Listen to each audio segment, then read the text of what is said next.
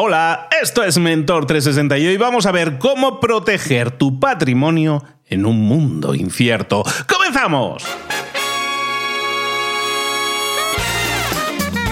Aquí comienza Mentor 360, el podcast que te trae a los mejores mentores del mundo en español para tu crecimiento personal y profesional. El podcast que motiva desde buena mañana. Como siempre con Don Luis Ramos. Y como siempre con Juanma Ortega. ¿Cómo estás, Juanma? Juanma.com. Muy bien, arroba libros para emprendedores. Miércoles 12 de abril. Día Internacional, agárrate, Día Internacional de los Vuelos Espaciales Tripulados. Porque tal día como hoy, en 1961, salió el primero, que es Yuri Gagarin. Entonces, claro, vamos a ver. Día Internacional de los Vuelos Espaciales Tripulados con proteger tu matrimonio. Perdón, he dicho matrimonio, no, patrimonio. ¡Tiempo! A ver, proteger mi pues para proteger mi patrimonio y con la que está cayendo, yo creo que mejor nos vamos al espacio. Es lo único que me viene. No, directamente. Mira, a ver, a ver qué te parece esto. Proteger tu patrimonio en un mundo incierto es como embarcarte en un vuelo espacial tripulado. Tienes que prepararte para enfrentar lo desconocido. Asegurar tu futuro diversificando tus recursos, como los suministros en una nave, navegando a través de las galaxias económicas cambiantes de la actualidad. No sé, pero bueno, en, en, honor al Día Internacional de los Vuelos Espaciales Tripulados, estamos encantados de presentar a nuestro invitado especial que está a punto de despegar. 5, 4, 3, 2, 1, ignition.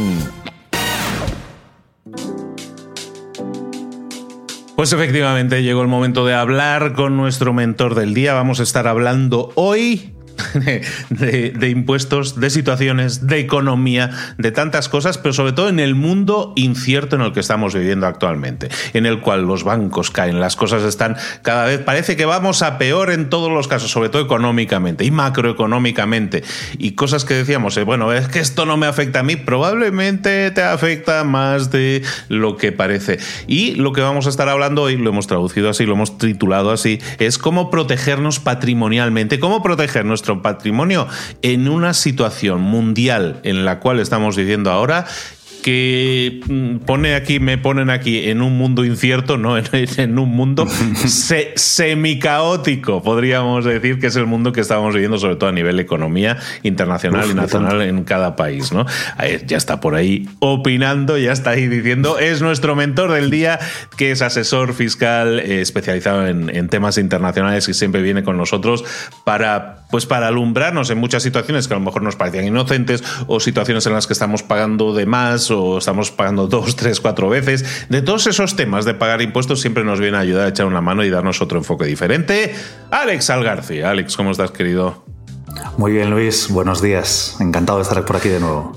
Bueno, lo de buenos días ya no sé yo si decir buenos. Vamos a decir días simplemente, porque efectivamente estamos en una situación en la que se cae el banco de allá. El banco de al lado también, ¿no? Pero es que aquellos en un país que no nos toca. No, espérate, en Europa también se cae otro. O sea, estamos viviendo una situación económica que viene de antes, no viene de ahora, ya no lo estábamos pasando, no estaba todo, no era jauja antes, pero estamos en una situación económica muy incierta, como apuntas, en la cual pasan muchas cosas y empezamos a sentir la espada de Damocles encima, como que esto, sentimos que esto nos va a afectar no tarde, sino temprano.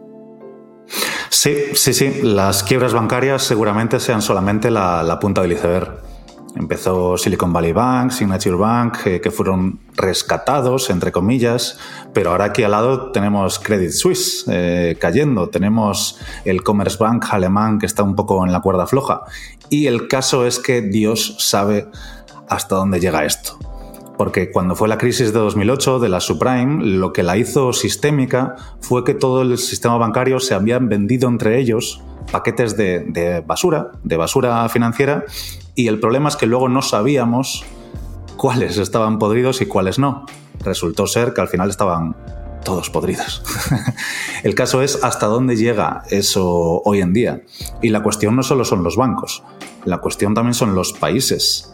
Eh, nos enfrentamos a la crisis de 2008 con endeudamientos promedio, al menos en Europa, del 40-60% de deuda sobre el PIB y ahora estamos, en el caso de los del sur, en el doble, con lo cual tenemos menos herramientas em, de macroeconómicas, de política monetaria, de política fiscal, para hacer frente a todo esto.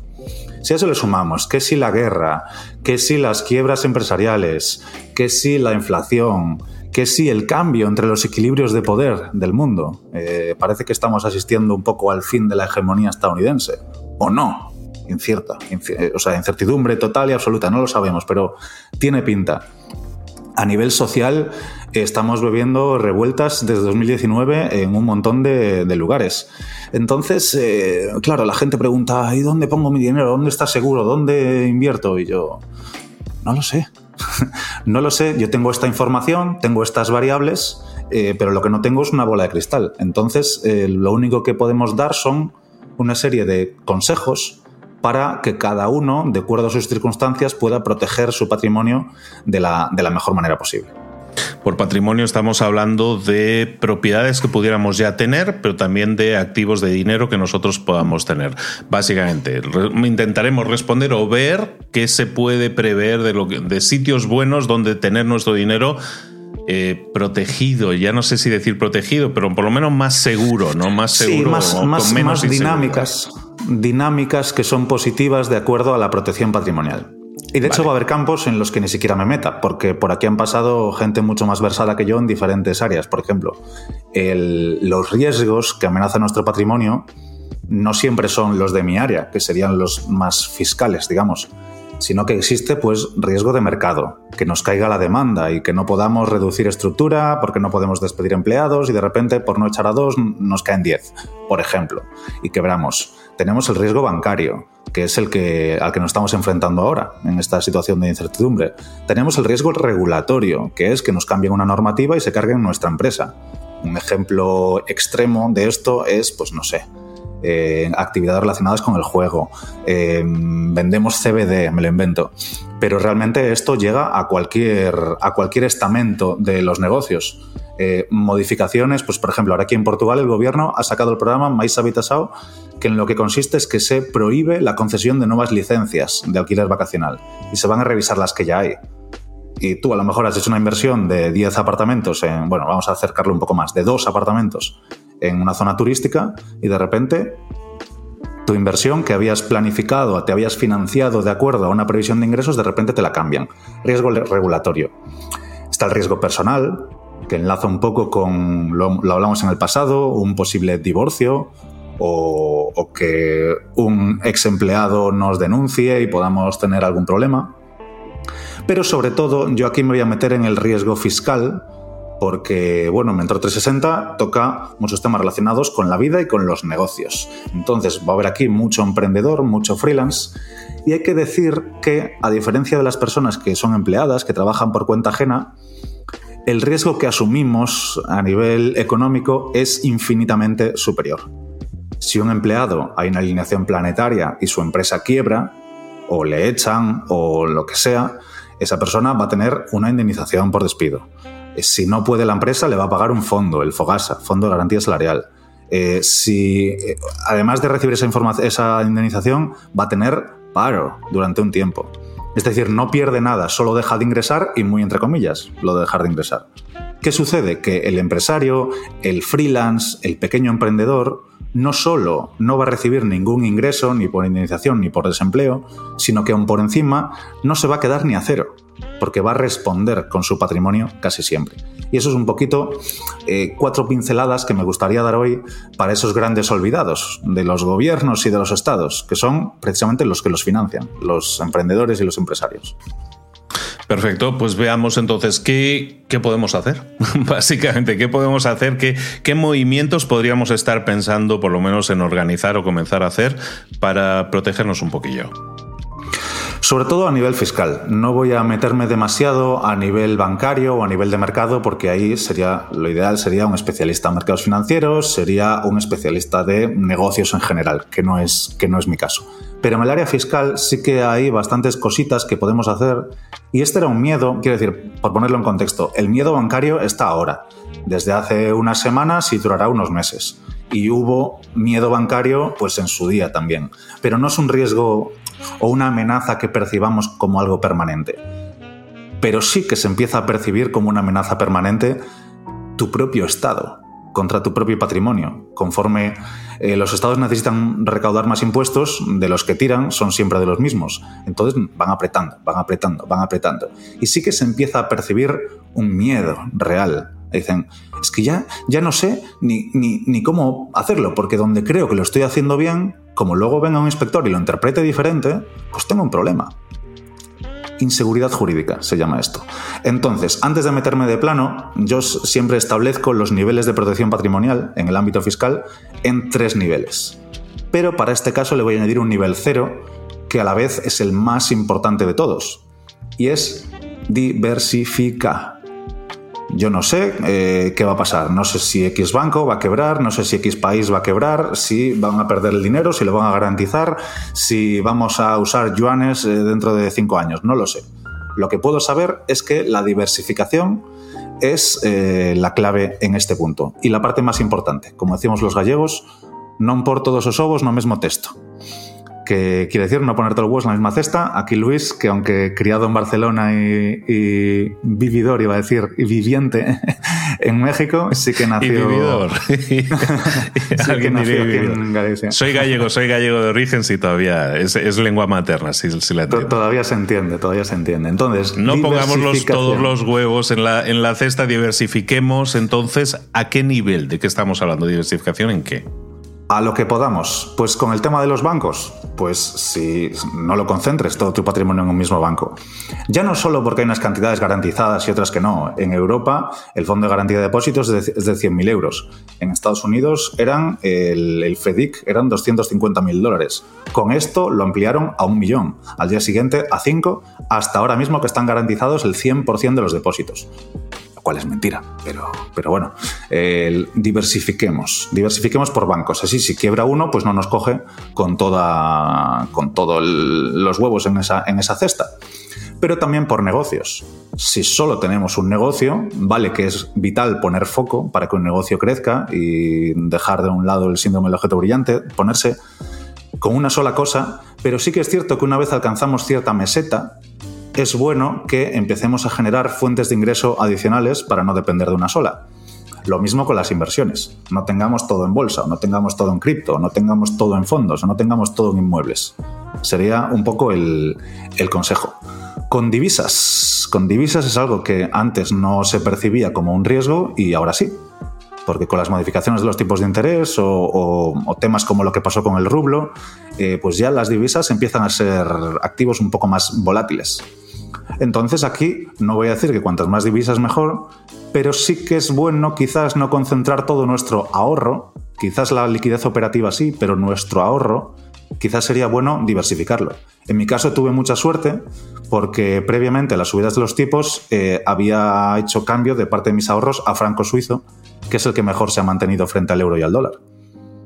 Semi casualidad, semi suerte, seguro, pero ahí está, hubo una parte de mi, de mi liquidez que no perdía un 10% o un 15% que ya llevamos acumulado, 16, 18, Dios sabe, porque aquí también fiarse de datos oficiales es un, es un riesgo. Y por último, por países. Al final existe un riesgo país, pues que se lo digan a los que eran empresarios en Venezuela, por ejemplo, hace 20 años. Sí que la diversificación por país también es relevante en este sentido. Y todo esto es el mejor consejo que os puedo dar, porque todos los demás ya son eh, más específicos del área fiscal, no me pararé tanto con ellos, pero la diversificación, si, algo os podéis llevar de este episodio es diversificar, al menos en escenarios de incertidumbre. Vale, perfecto. Entonces tenemos una serie de consejos. ¿no? El primero, diversificación a muchos niveles, como hemos estado viendo, qué más cosas podemos hacer que nos puedan servir para, eh, no sé si para protegernos, incluso para darnos más tranquilidad, ¿no? Para tener más tranquilidad, es decir, es más difícil que me, que me golpee la situación. Correcto, sí, muchas personas no son conscientes de los riesgos reales que tienen. Eh, pues el ejemplo que me gustó que pusiste ante la espada de Damocles no se dan cuenta de que la tienen encima porque pues, no conocen que se puede dar en una determinada realidad. Que como asesor fiscal, hijo de asesor fiscal con anécdotas innumerables, pues empiezas a tomar cierta conciencia de, las cosas que te pueden suceder. Entonces, efectivamente, la tranquilidad eh, es impagable. Entonces, la protección patrimonial es un elemento que nos va a dar tranquilidad, seguridad financiera y tranquilidad.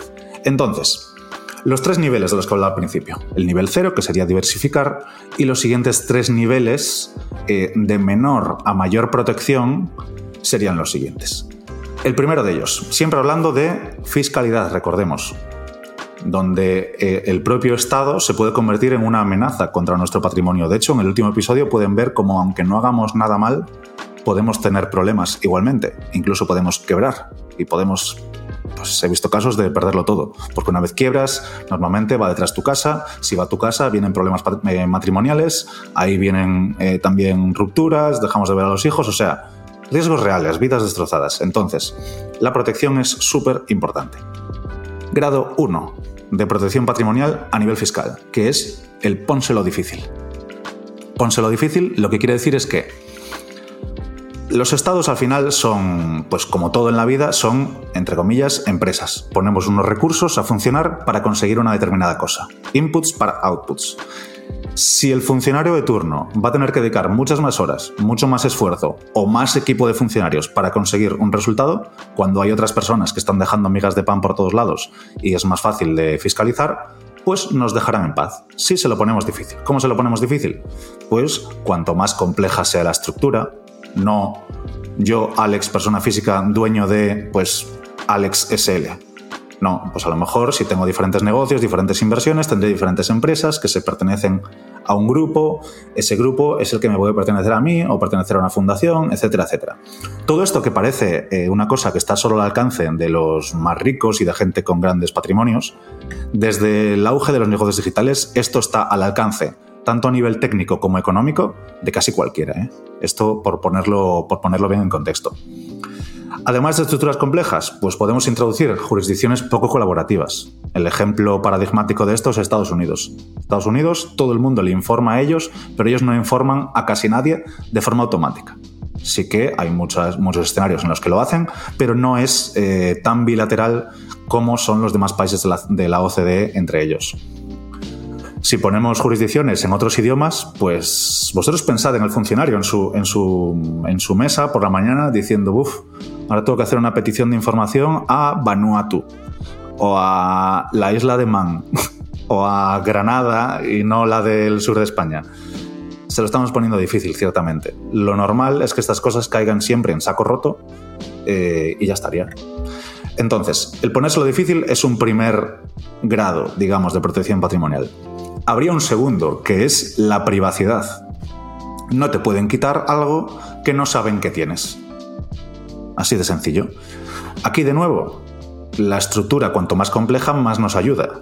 Descubrir quién es el titular de una determinada empresa a veces es más complicado si hay diferentes empresas con diferentes grados de participación en medio. Se diluye y de tal manera que acaba no sabiéndose bien quién es el, dueño último de esa empresa y esto es perfectamente legal mientras no estemos ocultando algo ilegal, lo que es a nivel estructura. Después tenemos eh, ciertos convenios internacionales de información, como el CRS, que son las siglas de Common Reporting Standard, que lo que quiere decir es que los estados firmantes, toda la OCDE menos Estados Unidos, de hecho siempre cuento que los siguientes países más desarrollados después de Estados Unidos, de entre los que no han firmado el CRS, son Serbia y la República Dominicana. O sea, todo el mundo se informa entre ellos. Se informa de registros mercantiles, de las empresas que tenemos en ellos y de bancos y otras instituciones financieras como brokers, temas de bolsa, de fondos, etc. Entonces, si nos movemos entre jurisdicciones no firmantes, en la práctica en dólares, tenemos una capa extra de privacidad. Nuestros estados no pueden acceder a la información, a nuestra información financiera, si es que la tenemos depositada en dólares. Después, el CRS envía información a 31 del 12 y el promedio del último trimestre, con lo cual de enero a septiembre tenemos más flexibilidad para que no se vaya a estar informando de cada pasito que damos, que hoy en día, eh, bueno, no mencionamos las CDBCs por no meternos en camisas de once varas, pero cuando eso llegue, el tracking de nuestro dinero y el acceso y el control a nuestro dinero va a ser absoluto. Y de hecho muchos economistas tenemos la teoría de que todo está estas subidas de tipos de interés, que a su vez están provocando las quiebras bancarias con la excusa de controlar la inflación, nos van a llevar a la implantación final de las CDBCs que de otra forma nunca habríamos aceptado. igual que no habríamos aceptado ciertas medidas de control después del 11S o ciertas medidas sanitarias después del COVID. ¿no? De hecho, Christine Lagarde, la manda más jefa del BCE, ya ha dejado caer un par de cuñitas de que esto no habría pasado si tuviéramos eh, monedas de los bancos centrales. Entonces, a partir de aquí, más elementos de privacidad, pues las wallets de criptomonedas que no nos identifican. O si hubiera un exchange, bueno, wallets son carteras, es donde se depositan, para entendernos, eh, criptomonedas privadas. Esto es dicho así un poco burdo, pero para entendernos. Exchanges, casas de cambio, como bancos de criptomonedas, entre comillas, que no tienen KIC. KIC es que no nos identifican como cliente. Por tanto, tenemos privacidad sobre lo que ahí tengamos. Y después, como último punto de privacidad, pues hay los registros mercantiles privados. Aquí el, ejemplo típico es Delaware, pero dentro del propio Estados Unidos hay otros, como Nevada, Wyoming, Nuevo México. Y después otras jurisdicciones más, eh, no sé si definirlas como noventeras, muy estilo Miami Vice, y digo eso porque ya no son útiles. Las Bahamas, las Seychelles y todo este tipo de lugares, de islas eh, paradisíacas de bajos impuestos y secreto mercantil, ya no son tan útiles, sí que tienen sus utilidades estratégicas, pero ya no son tan útiles por, pues como lo que hablábamos esta mañana off the cameras, con el tema del Salvador, que en Nayib Bukele están implantando una serie de cambios que son súper interesantes, salvo porque los burócratas de Europa y Estados Unidos no te van a permitir aprovecharlas. Porque le ponen una bandera negra a ese país, lo tachan de paraíso fiscal y por tanto te van a poner una serie de trabas que van a hacer que no trabajes con ellos pero sí que hay estos registros en Estados Unidos y se están explotando. Se están explotando bastante. A ver, entonces eh, rebobinemos un momento. Estamos hablando de diferentes grados de protección de, nuestra, de nuestros activos, de nuestros pasivos. Y entonces hablábamos desde lo primero, diversificar, eso de entrada, hacerlo sí o sí en cualquier caso. Y luego ya grados de protección, decías ponérselo difícil, que era el grado 1, ¿no? Para el tema de pues, redes de residencias en el extranjero, estructuras un poco más complejas. Ese grado 2 que acabas de mencionar ahora, que es el de, pongámosle una capa de privacidad a las cosas, ¿no? Tener la estructura que tengamos de empresas o como, dónde las registremos la empresa, todo eso también va a tener mucho que ver en la privacidad, en la protección de nuestra información. Si no saben que tenemos algo, es pues mucho más difícil que vayan a por ello, con lo cual lo tenemos más protegido, ¿no? Y ahí entra hasta las wallets de criptomonedas, por ejemplo, ¿vale? Y nos queda un último grado todavía más de profesionalización en el grado de protección de nuestros activos. Sí, profesionalización y, grado de protección absoluto. Porque voy a poner un par de ejemplos que, quizás ahora que he hablado de que si CRS, que si KIC, que si secreto mercantil, que puede parecer más lejano, que en realidad no lo es, porque lo aplica a todo el mundo. Si te abres una cuenta en Revolut, ya estás eh, haciendo este tipo de cosas en parte, una capita. Pero ya has, ya has metido una patita ahí. Entonces, llegado a este punto, si el grado 1 era pónselo difícil, el grado 2 era la privacidad, no te pueden quitar algo que no saben que tienes, el grado 3 es la propiedad, o mejor dicho, la no propiedad. No te pueden quitar algo que no es tuyo. Y me dirás, eh, espera, ¿cómo va eso? Bueno, pues la vida, el mundo, los negocios, eh, las leyes nos permiten muchas veces controlar una cosa, total o parcialmente, sin ser propietarios de ella. Y esto es una maravilla, porque no te la podrían quitar. El ejemplo burdo, ilegal, bueno, ilegal pero no como conjunción legal, ilegal sería los testaferros. Los nómines en inglés, que es pues pongo esta persona como dueño de la empresa cuando en realidad el dueño soy yo. ¿Vale? Esto es un fraude de ley, esto es punible, es, puede llegar a ser delito según el caso. Pero se entiende muy bien. Si me denuncian a mí, no me puedes quitar esa empresa porque le pertenece a Pepito de los Palotes y no a mí. Ese sería el ejemplo ilegal. Pero luego hay ejemplos más fáciles y sencillos que sí que le aplican a prácticamente todo el mundo. Es súper habitual que en una pareja en la que una de las dos partes es empresario o emprendedor, en general, que asume riesgos, que la casa, si, esa persona tiene una pareja y tiene hijos, que la casa pertenezca al cónyuge que no es el emprendedor. De tal manera que si el negocio va mal y yo tengo que responder de las pérdidas del negocio, por lo menos la casa que está a nombre de mi pareja, pues mis hijos van a, tener, seguir teniendo una casa en la que dormir. Esto ya es protección patrimonial. O sea, y además el máximo grado, porque esa casa está blindada, salvo que le pase algo a la persona propietaria, al marido, a la mujer, a lo que sea. Pero a nivel empresarial sí que hay, como bien decía, soluciones más tecnificadas para poseer cosas, bueno, poseer, para controlar cosas, beneficiarnos de los frutos de esas cosas, pero no ser propietarios de ellas. Y aquí sí que nos podemos, eh, este, esto es una madriguera de conejo gigantesca. Pero para no un poco mm, la gente estará duchándose o conduciendo, para ir suavecito simplemente los vamos a mencionar y quien quiera que les dé unas lecturas en Google o en ChatGPT o donde a quien le quiera preguntar. Entonces, ¿qué tipos de herramientas tenemos para controlar algo sin ser propietarios? Pues los ejemplos clásicos noventeros, que se solía decir y que siguen, siguen vigentes hoy en día, son las fundaciones y los trusts. Los trusts son eh, fideicomisos en español, pero es un término que no se utiliza. Eh, ¿Y qué quiere decir? Que estas, vamos a hablar de fundaciones, pero todo aplica indistintamente a, un instrumento u otro. Las fundaciones son, eh, vamos a decir, entidades que no son poseídas por nadie. Una empresa puede ser dueña de otra empresa y a su vez ser poseída por otra empresa. Pero las fundaciones se poseen a sí mismas, no tienen un dueño. Lo que tienen son usufructuarios o beneficiarios. Entonces, ¿qué quiere decir esto? Una fundación puede ser dueña de una empresa que da dinero. La, fundación no puede tener una actividad económica, ¿eh? pero puede ser dueña de empresas que la tengan. Puede poseer inmuebles que den una serie de beneficios. Puede poseer acciones, puede poseer fondos, puede poseer criptomonedas, puede poseer cualquier cosa siempre y cuando no sea una actividad económica. Y nosotros podemos ser beneficiarios de todos esos flujos que llegan a la fundación y la fundación los reparte. A tal punto de que si tú robas el Banco de España y te condenan subsidiariamente a mil millones de euros que jamás vas a pagar, de tal manera que te van a embargar hasta, hasta la ropa, en ese momento tú puedes estar recibiendo beneficios, usufructos de, pues imagínate, pues unos chalés que tienes en Brasil que se alquilan por Airbnb y los recibe una fundación de Panamá. Tú recibes esos ingresos que sí que te los pueden embargar, esos rendimientos, pero lo que no pueden es tocar el activo original. Y tampoco se pueden meter en el management, en la administración de esa fundación. De tal manera que si no me quitas los activos y no te metes en la gestión, pues dejo de repartirme porque sé que me lo vas a quitar y ya dará otra vuelta el dinero.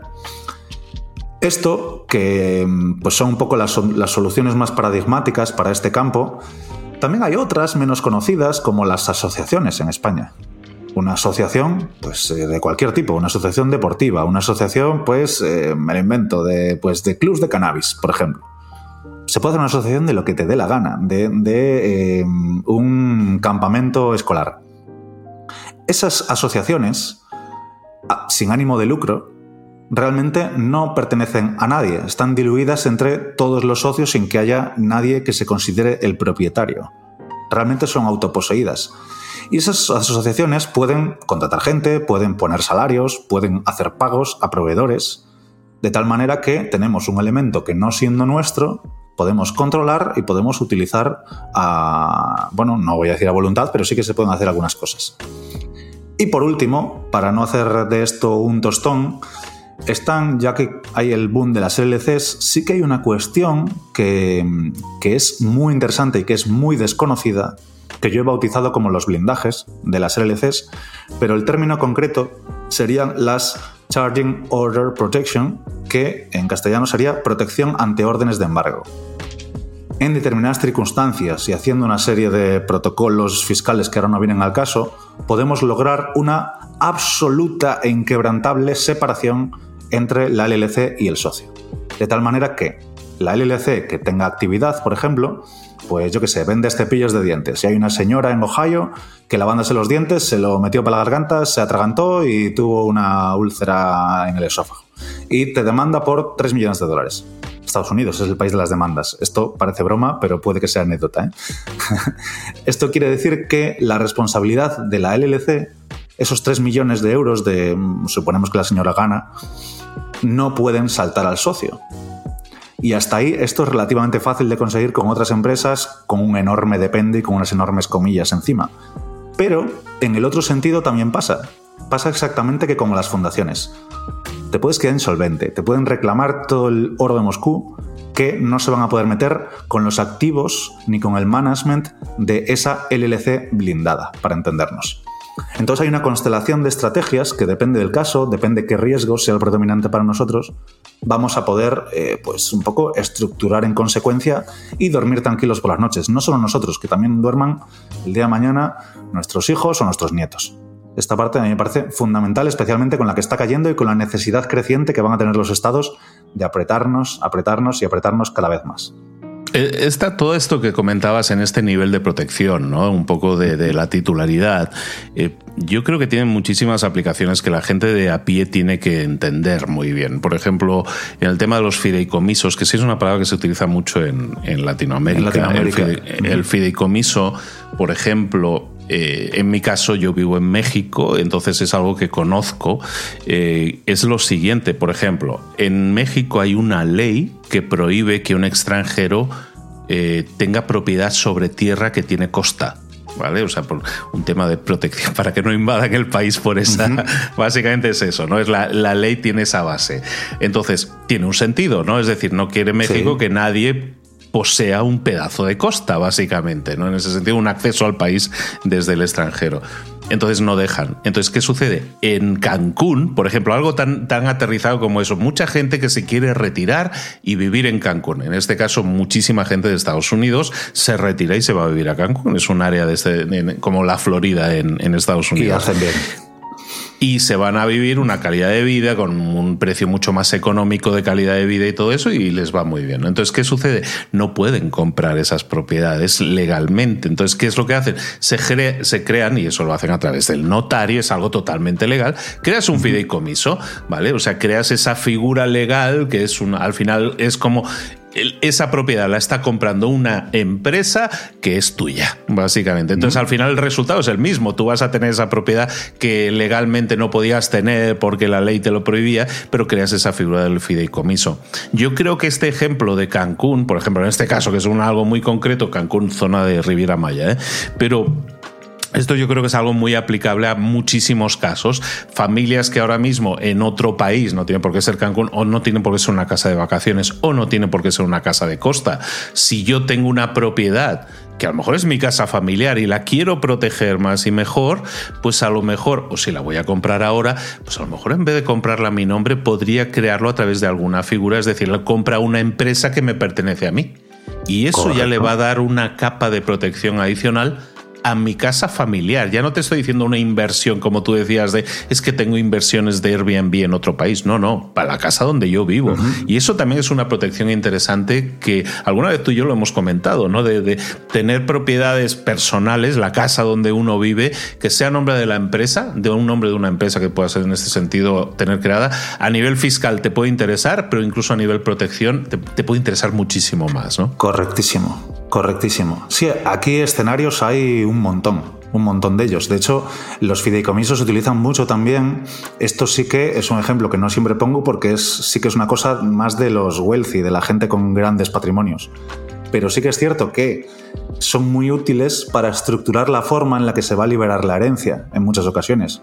A lo mejor hay una persona que es mayor y sus hijos son muy jóvenes ya no solo que sean menores de edad, sino que a lo mejor no te interesa dejarles un gran patrimonio a los 25 años, porque se lo van a gastar en lo que se lo, bueno, lo que estamos teniendo aquí las noticias de lo que se lo gastan los políticos.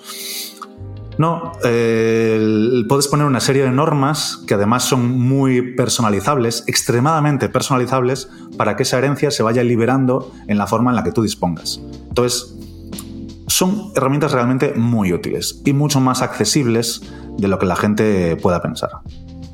Y como comentábamos ahora, tienen mucha utilidad para el ciudadano de a pie, que no lo vea esto como esto es solo para los emprendedores, sino puede ser para cualquier persona que en su situación decir, no, pues yo tengo un dinerillo ahí apartado para lo que pueda pasar, tengo una casa o tengo una segunda casa, pues en esos casos hay cosas que podemos hacer que nos van a, nos van a solucionar eh, tranquilidad de espíritu, vamos a estar más tranquilos con que nuestro, todo lo que nos hemos trabajado, todo lo que nos hemos eh, eh, agenciado y hemos incluido como parte de nuestro capital, de nuestro patrimonio, ahora estará mucho más protegido y con lo que está cayendo, como tú bien dices, con la que está cayendo, más vale que empecemos a pensar en protegernos porque los gobiernos no suelen pensar eso por nosotros. No, de hecho, lo voy a dejar ahí. No. Hasta ahí puedo leer. Vale, no te tiro de la lengua.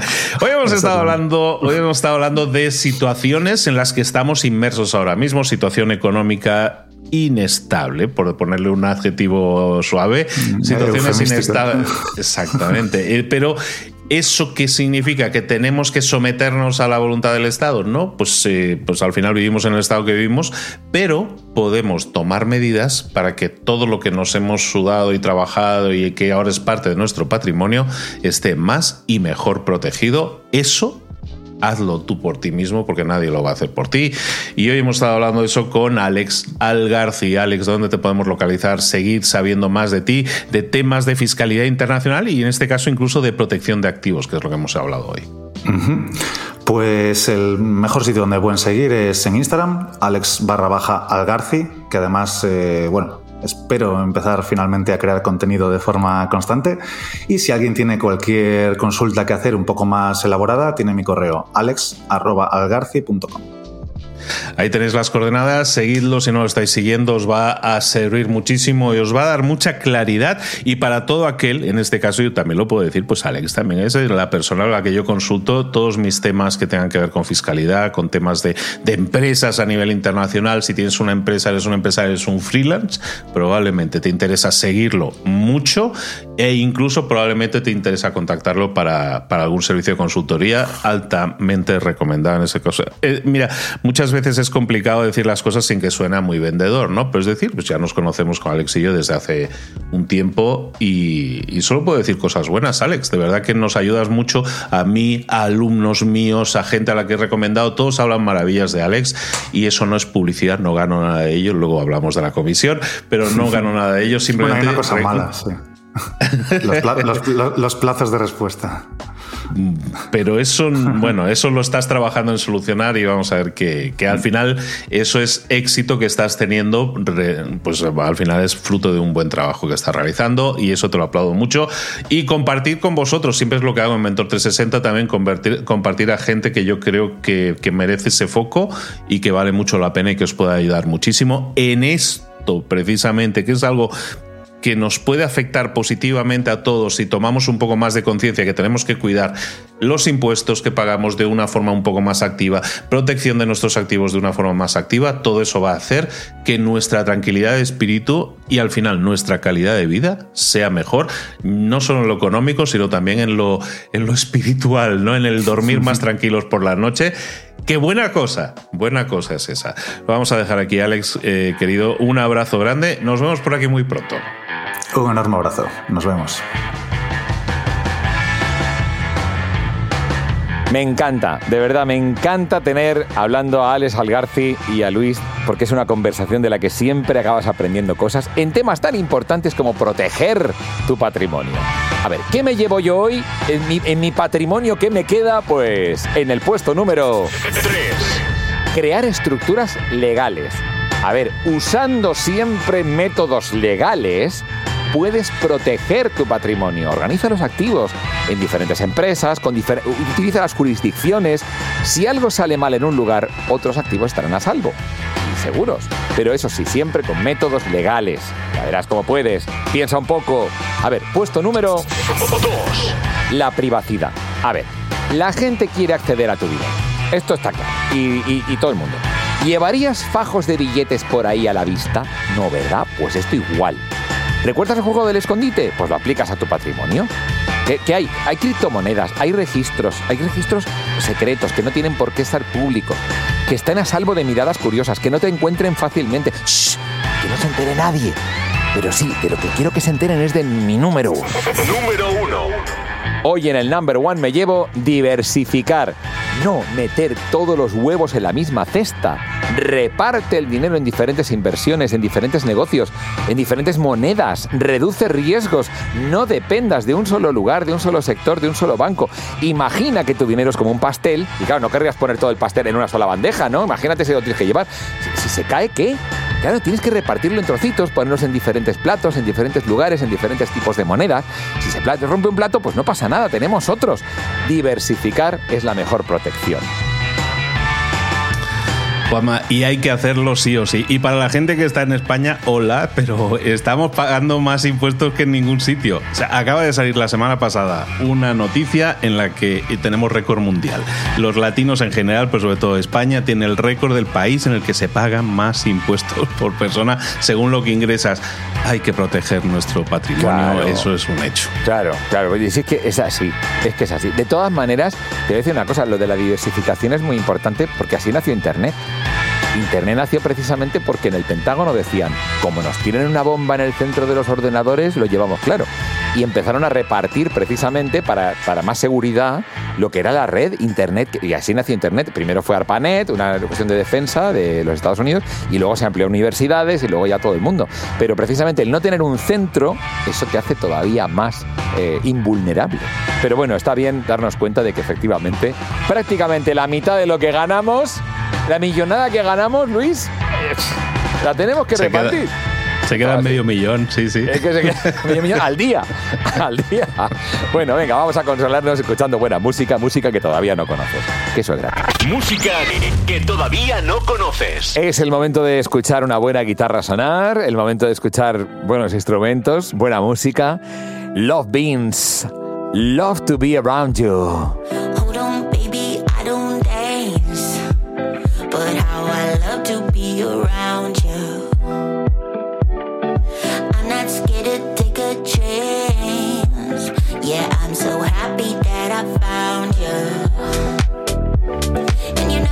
know that I'm yours, alright. You can tell, you can tell by the look in my